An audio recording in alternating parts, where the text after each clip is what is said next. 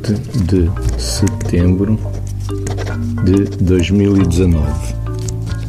Sumário: Apresentação do professor e dos alunos. Ponto. Introdução aos conceitos fundamentais e tal e tal e tal.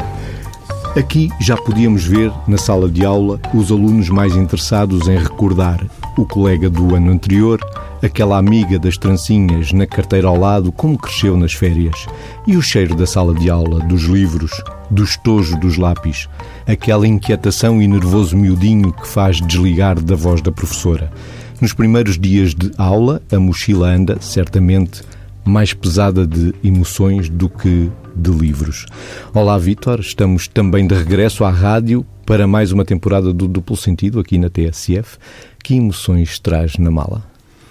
Bom, vou começar também consigo o novo ano letivo. Uh, é, é curiosa a introdução que o Mésicles fez, porque, no fundo, nós estamos, falamos de um conjunto de conceitos que têm muito a ver com as emoções quando nós vamos vivendo progressivamente numa sociedade em que aquilo que é muito avaliado é o que é medido, o que é operacionalizado, o que é quantificado.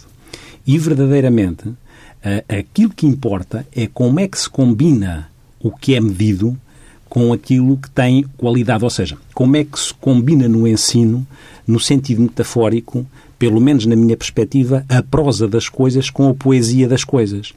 Esta integração, este desafio, por alguma razão faz sentido, porque senão o Mésicos não fazia uma introdução onde as emoções estavam lá todas. As saudades, os cheiros, há um conjunto de coisas que o Mésicos foi referindo e que são claramente catalisadores do processo educacional e que muitas vezes na sociedade atual podemos nos esquecer. Porque verdadeiramente. O marcador emocional é essencial para a aprendizagem. Fundamental. Que é dar um caldo onde se podem semear uh, os conceitos para aprender. O Goethe dizia, em qualquer, em qualquer lugar só se aprende com quem se ama. Ou seja, a dimensão dos afetos como base fundamental para semear lá aquilo que pode ser mais duro enquanto processo de ensino-aprendizagem. Mesmo nas disciplinas que sejam mais operacionais, mais lógico-matemáticas, mesmo essas, também é evidente que é mais fácil aprendê-las quando nós as aprendemos com um professor que se entusiasma, que se apaixona por aquilo que nos está a transmitir, que tem uma ligação aos alunos emocional, que tem uma, um, um canal de comunicação que não é só o canal operacional, que não, não é só o canal, como se dizia, como eu disse há bocado, quantificado, em que as pessoas são sujeitas a uma avaliação, muitas vezes ao longo do processo, uma avaliação sumativa, em que estão aflitas com o teste e com o exame que vai acontecer, quando aquilo que é o processo de avaliação formativa é fundamental e deve integrar aquilo que é o saber fazer coisas com aquilo que é o saber ser, o saber estar, aquilo que é o envolvimento com as emoções que as coisas representam, porque não é, não é de facto por acaso. Fala-se fala até a mochila, que é uma coisa que em termos objetivos cada vez se apela mais no sentido quantitativo que não pese, que não pese no sentido do peso, do peso real, matemático e real. Material, material é? mesmo. Até aí, não é? O Mésicles também falou que ela vinha mais carregada de emoções do que carregada, do que carregada dos manuais. dos manuais. E, e não, é, não é por acaso, porque se um aluno vai com uma mochila mais carregada de peso, de peso uh, físico, e isso é mau para as costas. Mas se vai entusiasmado porque vai encontrar o professor que gosta, esse peso diminui. O peso das coisas nunca é o peso que as coisas têm. O peso das coisas é o peso que as coisas têm mais que as emoções lhes dá. É esse peso, ou lhe dá, é esse peso. E, portanto, o peso pode ficar, o peso, o peso físico, pode ficar mais pesado ou menos pesado. Isto para dizer o quê? Para dizer que é fundamental que cada vez mais, na minha opinião, se resgate aquilo que é a componente emocional do processo pedagógico e para não ficar uma coisa fria, uma coisa dura, uma coisa crua. E ainda no, falando do regresso às aulas, fomos vendo nos corredores dos hipermercados os pais também muito entusiasmados Sim. nas compras para Sim. fazer as mochilas dos filhos. É, é, isso mesmo, esse caráter sistémico, entusiasmados e inquietos, porque repare-se, nós estamos a falar do regresso às aulas, mas não há um regresso às aulas. E este, este entusiasmo eu não o vejo como consumismo, vejo também como memórias que não, vai buscar é, enquanto é, pais. É, é, Também concordo consigo, a ativação de todo um processo de uh, reativar uh, e de projetar aquilo que nós já vivemos, com condições neste momento em que a oferta, nós chegamos, como disse, a um hipermercado e a oferta de mochilas, aquilo, aquilo, é, aquilo é terrível, é caótico a oferta. As canetas, é? as borrachas. Cria uma angústia, tudo, não é? todos os gostos. Sim, vivemos na angústia da decisão que temos que tomar. É? A sociedade está de tal maneira por exemplo, a quantidade de mochilas, de mochilas faz com que a pessoa, o, perante a mochila, possa ficar com uma inquieta. Nós vivemos num, num, também sujeitos a um stress de decisão, porque se tomamos estamos ali naquela ambivalência, é esta ou aquela, mas esta tem esta bolsinha, ah, mas esta é mais bonita. E este stress de decisão é um stress às vezes complicado. Porquê? Porque depois compra-se uma e fica-se na dúvida se devia ter comprado a outra. e vivemos também nesta sociedade, que é uma sociedade muito marcada, uma sociedade mercado mercado e que, inclusivamente, muitas vezes, eh, eh, até nisso é complexa ou complicada, porque podem-se fazer mochilas que são menos duradouras, porque se quer para o ano comprar uma nova mochila. Também vivemos com estas particularidades e temos que nos gerir nestas particularidades. Mas, tirando esta particularidade, é verdade isto, e eu estava a dizer, que não há um regresso às aulas. Porquê? Porque nós temos o ensino básico, temos o ensino secundário e temos inquietações diferentes e desafios diferentes. Temos o primeiro ciclo, em que se começa pela primeira vez, no primeiro ano até ao quarto. Depois temos o segundo ciclo, em que se transita para ter mais professores do que um só. Depois temos o terceiro ciclo, que nos aproxima mais das escolhas, até chegar ao que secundário. nós vamos fazer no futuro. Isso. Que depois, angústias para, as, para os jovens e angústias para os pais. Muitas e ainda vezes. havia, Vitor, o jardim de infância. E ainda a angústia havia, maior dos isso pais. Isso é? mesmo. É, é, esta pano, é esta panóplia de, de, de, de caminhos que se percorrem em fases diferentes da nossa vida que podem ter um denominador comum, mas têm particularidades no sentido das angústias que representam. Falou do ensino pré-escolar ou, ou, do jardim de infância. A angústia que é a, a gerir a ansiedade de separação. Às vezes sentimos que é tão ou mais angustiante a, ansiedade de separação para a criança às vezes os pais têm mais ansiedade de separação que algumas crianças, porque tiveram numa redoma em casa e vão pela primeira vez no, nos jardins de infância deixar os filhos com alguém. Isto é altamente estressante. Estas crianças, que tanto quanto possível, se a coisa correr bem, vão para o jardim de infância com objetos de transição, um peluche, uma fralda, ou com um pai securizante dentro deles para ficarem lá sozinhos sem terem que ver o pai, mas vão ter a oportunidade pela primeira vez, e é aqui que, que eu acho muito importante nós chegarmos, é a percepção que eu tenho, que é a importância que tem ser professor. Porque Está estudado que, a seguir a pais significativos, a figura mais importante é um professor significativo no processo educacional uh, de, das, das, dos nossos filhos e dos filhos dos outros. Há... Normalmente recordamos muito a professora primária, não é? Acompanhou-nos quatro anos, Exatamente. foi a única ao longo de todas as aulas. E a responsabilidade boa que isso é. Eu lembro-me eu lembro da minha professora primária não, com um nome completo. E não, não me lembro de mais nenhum professor com o nome completo. A minha professora primária, não sei se está viva, chamava-se Maria de Lourdes Lourenço Pequito.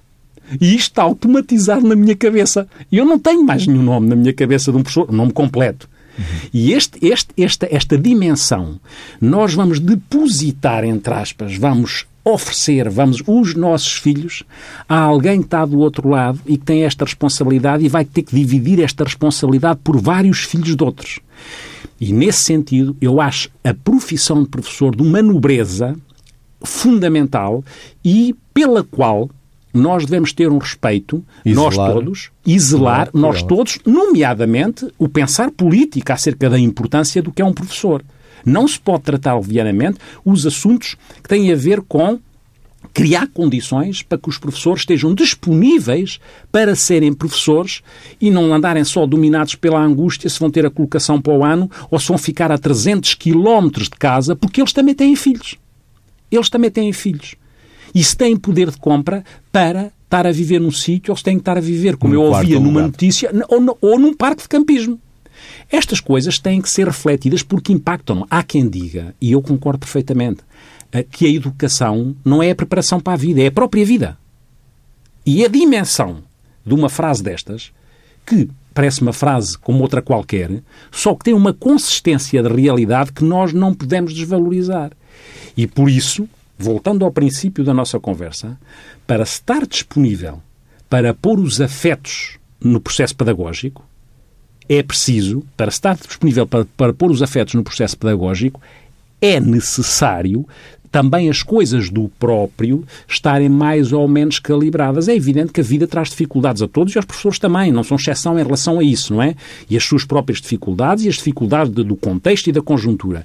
Mas temos o desafio de não relativizar a importância dos assuntos, não os tratar levianamente e mais, outra coisa que a mim me parece importante, que é também não os deixar reféns, voltando novamente ao princípio da conversa, do lado quantitativo do processo, com mais um papel, com mais outro papel, com mais uma burocracia, que muitas vezes os professores não têm tempo para fazer no horário letivo e estão a fazer aos fins de semana e em casa.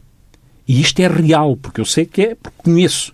E, portanto, temos que perceber, naquilo que também é um desafio que a civilização nos coloca, que é como é que equilibramos aquilo que é mensurável com aquilo que é muito importante e que não podemos medir metricamente e não podemos contar, mas que é fundamental para o processo de maturidade, do saber ser, do saber, do criar jovens que tenham enraizados e que cresça ali, jovens que tenham os valores consistentes. E os valores bebem de quê? Bebem de sentirem gostados, de sentirem reconhecidos, de sentirem valorizados, de nem terem tudo, tempo para eles. Nem tudo vem nos manuais. Precisam também de tempo para experimentar as relações pessoais e desenvolverem-se enquanto pessoas. Claro, claro Mésicos. Tornarem-se pessoas, como diria o Carl Rogers.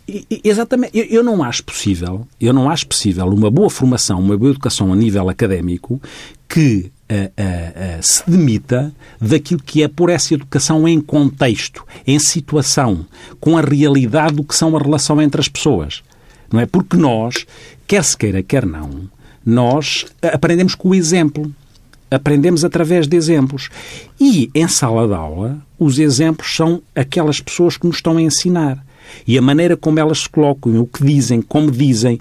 E... Em sala de aula, mas também precisamos do fora da sala Tal de aula. Qual, Os recreios seja, muito curtos. Isso, e que seja fomentado isso, que seja fomentada as relações entre as pessoas. Porquê uma, uma aula de substituição quando falta um professor? Porquê que não ficam a brincar e a relacionarem-se uns com os outros no intervalo? E Num esse... grande intervalo que foi uma falta. E, incenti um e incentivando, claro, e incentivando a relação com, em determinadas idades e em função das idades, com aquilo que é o jogo relacional, com aquilo que, para além daquilo que neste momento nós sabemos que é incontornável, que é muitas vezes as pessoas não estarem em relação direta porque têm um intermediário que são, que são, que são as redes as sociais, são as tecnologias digitais, é evidente incontornáveis e importantes, mas como é que isso também é calibrado naquilo que é a relação com as emoções do colega, com o que o colega está a sentir, como é que eu me dou a oportunidade de ativar os meus neurónios espelho. E os meus neurónios espelho, que são isto, não é? Que são aquilo que, na minha, que no meu cérebro,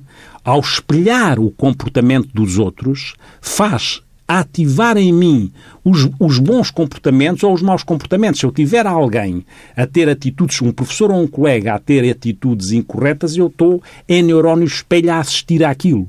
E se eu tiver alguém então, em fases de desenvolvimento, quer na criança, quer nos adolescentes, em que o cérebro tem surtos de crescimento, em que há fases da criança e dos adolescentes em que o cérebro está mais disponível para criar redes neuronais, para conectar mais os neurónios dispararem e interligarem-se uns com os outros.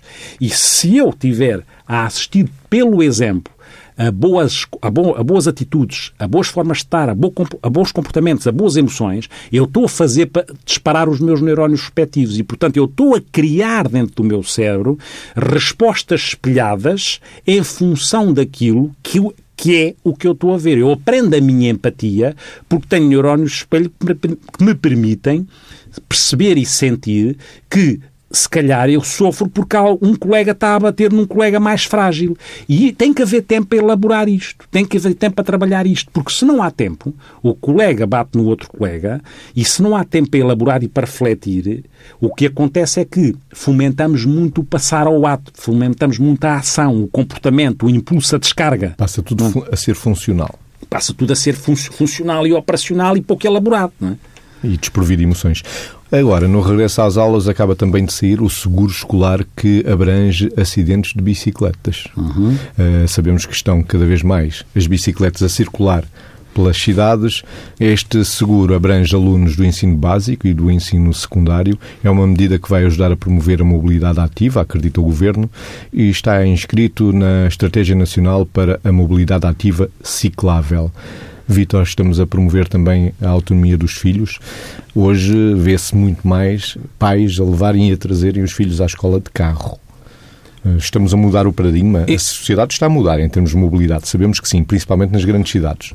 Vemos cada vez mais bicicletas, vemos as trotinetas, vemos skates, vemos os segways, não é? Aquelas plataformas sim. em que os miúdos se, se conseguem equilibrar de forma uhum. fantástica uh, e ir por aí fora uh, nas ciclovias acha que vai vingar mesmo as bicicletas como eu, veículo de transporte para os miúdos irem eu, para a escola? Eu, eu espero que vá vi, escola, eu, eu espero que vá vingando, ou seja... Pelo menos promovemos a autonomia. E, por, e, e, por um lado sim, e mais, para além de promover a autonomia, promovemos uma coisa que é o antissedentarismo que é fundamental, porque cada vez nós, cada vez mais temos um problema de saúde pública que tem a ver com a obesidade e que tem a ver, consequência também do sedentarismo, e embora nós não possamos provavelmente fazer como fazíamos há 50 anos, não quer dizer que não, não possamos fazer com as condições de agora coisas boas. E, portanto, ativar aquilo que é o ir para a escola com, com segurança, não é? Com segurança. Com segurança. Porque há, há, no processo educacional há, riscos, claro, mas... há sempre riscos e faz parte do crescimento. Acho que no nosso processo educacional há duas coisas quais, das quais nós não devemos abdicar, que são todas as outras podem ser negociáveis. A segurança e a saúde não é, não é? E, portanto, tudo o que esteja na nossa mão para garantir a segurança e a saúde é da nossa responsabilidade, enquanto educadores, formadores, ter isso e nas escolas, obviamente, também. Mas é certo que este processo de tentar fazer com que as crianças fiquem menos sedentárias e, portanto, menos passivas em relação ao seu processo. Porque, repare, passivas já, já elas têm muitas coisas. Quando se está a ver só coisas no YouTube, a pessoa é muito um receptor passivo tendencialmente. Sedentário, não é? sentado. E, e está sentado e até é, recebe. É, é, diferente, por exemplo, ler. ler. Ler implica um exercício ativo entre o livro e, e o, o, o leitor, que é, para mim, na minha opinião, muito importante, cada vez mais se potencie a leitura, porque é fundamental para o processo educacional, porque mete as pessoas em perspectivas, vê perspectivas diferentes, sentimentos diferentes que as histórias trazem. E é um excelente estimulador cognitivo. E, e, e um excelente estimulador, mental, sim, é? um ginásio, um mental ginásio e com os princípios e os valores lá dentro. Mas na questão das bicicletas, é? é? muito importante com esta, nesta questão do processo de autonomia, nesta questão do processo de eh, contrariar o registro, o registro sedentário, aumentar, potenciar a responsabilidade de quem. Repare que. E sabemos que o desporto, temos uhum. sempre dito aqui uhum, também, o sim. desporto beneficia a aprendizagem. Claro, Mésicos, claro. O é bem-estar, a saúde geral. Sim. Na minha opinião, o desporto é um intermediário do processo educacional porque te desenvolve um conjunto de competências que podem fazer transfer para a formação. Repare, alguém que tenha uma dificuldade numa matéria e se gostar de desporto, nós podemos, por, vamos imaginar que tem dificuldade na matemática, ao princípio, mas se calhar se tiver, se tiver o desafio de ver quantos pontos é que são, já tem mais três pontos, aquela equipa, ao princípio do ensino, quanto é certo. é que isso significa, é utilizar a equipa de que aquela jovem, aquela criança gosta, para ela estar a fazer um exercício de matemática. Esta flexibilidade do ensino em que se faz, em que se tira o registro só cru, operacional, como, como se a matemática tivesse, neste caso da matemática, fosse uma coisa árida. Não, não, porque ela pode, pode fazer transfer com os gostos que as pessoas, que as pessoas têm. As artes marciais podem a gerir, ajudar a gerir as ansiedades perante uma prova, Sim. por exemplo, e, e, porque as artes marciais trazem E as técnicas de relaxamento é? também vão sendo exploradas, vão sendo exploradas, não é? No sentido de transportar para as escolas os benefícios que, uma, uma, técnica como o mindfulness ou outra técnica de, de, de meditação poderá, poderá trazer. Ou seja, há um mundo de possibilidades, há um mundo de possibilidades que podem ser, nos tempos atuais, porque nós não, não somos, e dizemos isso muitas vezes, de estar a diabolizar tempos, o que nós achamos é que é um desafio nos tempos que temos, como é que nós conseguimos, nos tempos que temos, rentabilizar as oportunidades que esses tempos nos trazem para trazer coisas que sejam boas coisas formativas, não é? Mas voltamos sempre aqui a esta, a esta questão, que é, na minha opinião, nada substitui aquilo que é pôr emoções e afetos no processo educacional. Aquilo que é pôr o entusiasmo que se partilha com o outro. Nada substitui, porque nós temos que dar a oportunidade de criar a quem está a aprender aquilo que nós chamamos de estados de fluxo, que é criar situações que são tão satisfatórias que criam um gozo tal que quem está a aprender naquele momento parece que, em vez de estar sistematicamente angustiado porque o tempo nunca mais passa e tem que estar ali amarrar a estudar, de repente algum professor tem esta competência, alguma matéria tem esta competência em que de repente aquele aluno está a estudar uma coisa, passou uma hora e ele julga que passou um minuto, porque a forma como foi passada a matéria, o gosto, a paixão, o entusiasmo, o acreditar no aluno, criaram um estado de fluxo. É claro que não podemos estar sistematicamente em estado de fluxo, é claro que há matérias que nós gostamos mais, outras que nós gostamos menos, mas não nos podemos demitir daquilo que é, de facto, até por uma razão neurobiológica. Quando eu ensino uma matéria e ensino de uma forma muito apaixonada, criando um sentimento de satisfação em quem está a aprender, eu estou a mobilizar a dopamina daquela pessoa que tem a ver com a satisfação e com a motivação. Esse neurotransmissor que é a dopamina é ativado por situações de satisfação e vice-versa. Curiosamente, a dopamina tem uma relação com o hipocampo, que é a zona da memória e da aprendizagem. Por isso, também neurobiologicamente, se aprende mais facilmente quando as coisas são aprendidas e ensinadas com entusiasmo. A razão não é só psicológica. A razão é neurofisiológica. E todos temos que ter esta responsabilidade. Claro que não podemos ter 24 horas sobre 24 horas. Claro que não podemos ter para todos os alunos. Claro que não podemos ter para todas as matérias. Mas não nos devemos demitir desta responsabilidade, que é um desafio interessantíssimo. E por isso é que ensinar e ser professor é uma profissão nobre por tudo isto. E a carga horária? Não é muito pesada, ainda por cima, não só com intervalos muito curtos, mas uh, muitas vezes os pais também, por razões várias, aumentam a, a agenda dos, dos filhos com as atividades extracurriculares, ou seja, sim, sim. dobram as disciplinas cá fora ou outras atividades. É, tenho, Muitas vezes não são é, complementares. Quando são complementares, do género razão, do desporto, por exemplo. Razão, não é? é os chamados filhos agenda. É? Os filhos agenda têm a agenda tão completa. Quando nós achamos. Porque os pais provavelmente também muitos deles projetam a agenda deles, que também é demasiado ocupada na agenda dos filhos, porque é preciso também ter os filhos ocupados. Por um lado, e por outro, muitas vezes acham que têm que dar tudo e mais alguma coisa em termos de agenda para os filhos for serem o supra-sumo. Não lhes vai faltar nada. Não lhes vai faltar nada e têm todas as competências e às tantas já estão em competição uns com os outros, estão com receio que o filho do outro, ou o filho do meu colega de trabalho agora já anda no, no chinês, ou já anda no italiano, e o meu filho ainda não anda. De repente, as, os, os filhos estão a ser intermediários de processos competitivos dos pais. Quando um filho está sempre a sair de casa, se calhar temos de tirar uma atividade quando um filho entra, mas entra e sai, entra e sai, entra e sai, em termos de agenda, alguma coisa não está bem. Até porque os educandos não existem, não são uma garrafa para encher. Podem ter a ver com o fogo que a gente quer ativar dentro das, dentro das pessoas, um entusiasmo, não é? E sim, mas não são propriamente uma garrafa para encher, porque às tantas a garrafa fica cheia e aquilo começa só a sair de fora, ou a sair por fora. E nesse sentido, é isso mesmo que diz, muitas vezes. É preciso tempo para brincar. É, é fundamental é ter fundamental. tempo. É Aprende-se muito a brincar.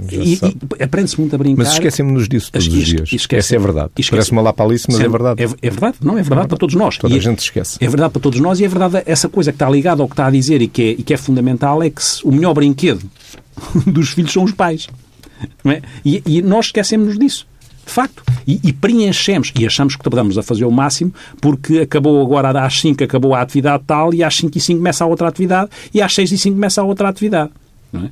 E, portanto, é evidente que para elaborar emoções, para adquirir competências de autoconhecimento, de inteligência emocional, que são fundamentais no processo de maturidade e de crescimento de um jovem, é preciso tempo para elaborar as coisas. Não, não se pode estar constantemente em ação.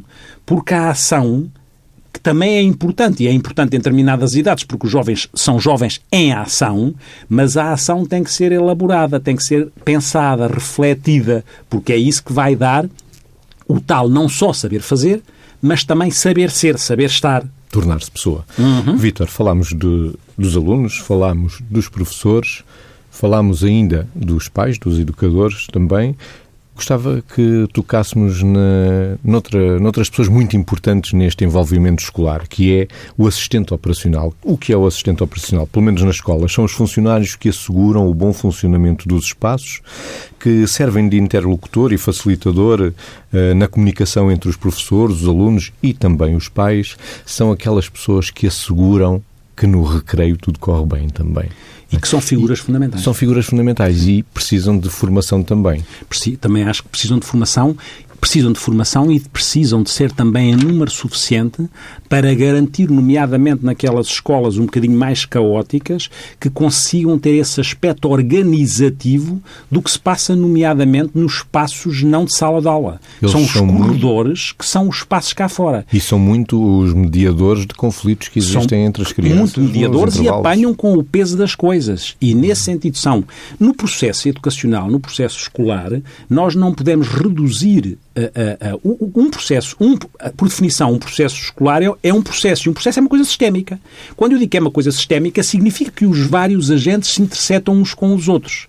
Não é? E, portanto, quando se está a preparar uma entrada numa sala de aula, não é, é diferente um bom auxiliar que esteve naquele corredor e tem a capacidade de fazer uma, uma boa ligação de respeito e afetiva com aqueles alunos, que garante que, aquela, que aqueles alunos vão entrar na sala de aula com mais disponibilidade para aprender, porque já vão entrar mais organizados. Não pode ser ou não deveria ser, eles entrarem como se de repente se abrisse uma comporta ou como se abrisse uma barragem e transbordam para dentro da sala de aula sem organização e que vão gastar os primeiros 10 ou 15 minutos com o professor a tentar organizar quando eles já, já podiam ir com uma disponibilidade para o processo de ensino-aprendizagem. E aí os assistentes operacionais são fundamentais porque têm ou podem ter devem ter este papel. E, como diz o Mésicos, para isso têm que ser valorizados e têm que ter formação, sim, com certeza. Temos ainda os universitários e a possibilidade de jovens adultos com mais de 23 anos poderem inscrever-se no ensino superior. E vemos que os últimos estudos indicam que estes alunos com mais de 23 anos têm muito mais sucesso escolar do que os alunos que fazem a licenciatura ou que se propõem a fazer com esta idade menor. Tem a ver muitas vezes com maturidade também, não é? Até porque há uma dificuldade acrescida nestes alunos com mais de 23 anos. É que muitas vezes já são trabalhadores estudantes, provavelmente muitos deles não vivem com os pais e alguns deles, inclusive, já são uh, pais, já têm responsabilidades parentais. Mesmo assim, têm mais sucesso académico a tirar a licenciatura ou o mestrado uhum. do que aqueles alunos que vêm seguidos com 17, 18, 19, 20 anos porque o que eu acho é, é, é, por um lado, a questão da maturidade, por outro lado, naquele momento em que vão fazer aquilo, desejam mesmo aquilo. A motivação é muito A diferente. motivação tem outros parâmetros, tem outra base. Aquela relação entre aquilo que são as capacidades que eu já identifico melhor que sou capaz de ter, com aquilo que é a satisfação que a coisa me pode dar e, e para que é que serve o significado que eu estou a dar a isto, está mais, está mais ligada nestas pessoas e, portanto, estas pessoas vão fazer aquilo que têm como um propósito. Mas por isso é que é importante nós também criarmos ou tentarmos criar um propósito nos mais novos. Porque se não há aqui uma visão para que é que serve aquilo que eu estou a aprender, se este trabalho não é feito, eu estou a amputar a possibilidade de ter um catalisador motivacional para o processo de aprendizagem. Que os mais velhos, por maturidade e por terem mais facilmente encontrado o propósito, o significado de, de, do que estão à procura, muitas vezes mesmo em mais esforço conseguem fazer isso porque conseguem compensar pelo propósito que querem obter aquilo que é o esforço que têm que fazer. É que apenas 30% dos estudantes do ensino superior concluem a licenciatura nos três anos previstos. A responsabilidade também aqui conta muito. A autoconfiança, a autodeterminação, o autoconceito e o autoconhecimento. Quando fala de autoconhecimento, nós não É podemos... para onde vou, de onde venho, o que é que estou aqui a fazer e o que é que Isso. eu quero, para onde vou. E, e repara, não, não pode haver escola que não promova o autoconhecimento. E às vezes na tal questão, voltando mais uma vez ao princípio das coisas, na tal questão da preocupação só com o mensurável, esquecemos que o autoconhecimento pode não ter um instrumento de medida, mas tem um resultado fundamental naquilo que é o processo de maturidade e de crescimento e de consistência do que é que é formar pessoas. A escola serve para formar pessoas, não é para formar só alunos. O aluno faz, é uma componente daquilo que é aquela pessoa que está a ser formada. E formar pessoas implica catalisar, desenvolver, motivar, potenciar o processo de autoconhecimento. E para isso precisa-se de tempo. E para isso precisa-se dos intervalos entre as matérias. As matérias duras, precisa-se de intervalo entre as matérias. Muitas vezes estes alunos mais velhos que estão na faculdade são alunos que regressam ao ensino. Regressam ao ensino porque já têm é, capacidade de decidir, de assumir responsabilidades, de fazer escolhas e de lidar melhor com a frustração. E por isso é que depois encontramos estas, estas diferenças nos, nos, nos resultados. E, e, por isso também é importante dar a oportunidade a estas pessoas de conseguirem uh, fazer, às vezes de uma forma que estava sonhada e adiada, aquilo que ainda não tinham feito. E é preciso acreditar, Sim. sobretudo. Ainda neste regresso à escola, acaba hoje a operação Regresso às Aulas eh, da GNR, um programa da iniciativa do Ministério da Administração Interna e do Ministério da Educação. Começou no passado dia 10 e termina hoje. O objetivo foi sensibilizar, ou o objetivo é, foi sensibilizar os profissionais docentes e não docentes, alunos, encarregados de educação, todos os envolvidos no ambiente escolar para as práticas de segurança que promovem um ano letivo tranquilo. Aqui entram também os conselhos para a segurança rodoviária, nomeadamente a circulação de bicicletas. O caminho mais perto também nem sempre é o melhor, diz a GNR nos seus conselhos. Vítor, há aqui um trabalho não só na prevenção rodoviária, que vai ser essencial da GNR nas bicicletas, mas também na prevenção do bullying, e da, da, introdução das drogas no caminho Sem dúvida. dos estudantes. Eu acho que mais uma a GNR vez, tem feito um trabalho muito importante dúvida. e de proximidade. É, é, isso mesmo. É, essa intervenção de GNR de proximidade dentro do processo educativo é fundamental. Ou seja, nós percebemos que afinal há muitos agentes importantes a contribuir para que o processo educativo corra bem. E esse é um exemplo. Vitor, vamos fechar este regresso às aulas e ao duplo sentido com um eco existencial que traz consigo, enquanto o João Félix Pereira vai deixando correr a trilha do programa? Temos aqui, temos aqui um texto do Agostinho da Silva que diz uma coisa, o texto chama-se O Grande Educador, e que diz: É além de tudo essencial que a escola não se separe do mundo. Não há escolas e oficinas, há um certo género de oficinas em que trabalham crianças nas tarefas que lhes são adequadas e lhes vão facilitando o desenvolvimento do corpo e do espírito. Vão colaborando no que podem e no que sabem para que a vida melhore Ninguém fugirá da escola e a olhará como um horror no dia em que a deixemos de conceber como o lugar a que se vai para receber uma lição. Para a considerarmos como ponto de condições ótimas para que uma criança efetivamente dê a sua ajuda a todos os que estão procurando libertar a condição humana do que nela há de primitivo. Não se veja no aluno o ser inferior e não preparado, a que se põe tutor e forte adubo, isso é o diálogo entre o jardineiro e o feijão. Outra ideia havemos de fazer das possibilidades do homem e do arranjo da vida, que a criança se não deixe nunca de ver como elemento ativo na máquina do mundo e de reconhecer que a comunidade está aproveitando o seu trabalho. De número, na classe de fixador de noções, temos de passar a cidadão. O grande educador não pensa na escola pela escola, mas o grande artista não aceita a arte pela arte é incapaz de a encerrar na relativa estreiteza de uma vida de ensino. A escola, de tudo o que lhe oferecia o universo, é apenas o ponto a que dedicou maior interesse. Mas é-lhe impossível furtar-se a mais larga atividade. De outro modo, trabalha com ideias gerais. Não dirá que esta escola é o seu mundo, mas que esta escola é a parte indispensável do seu mundo.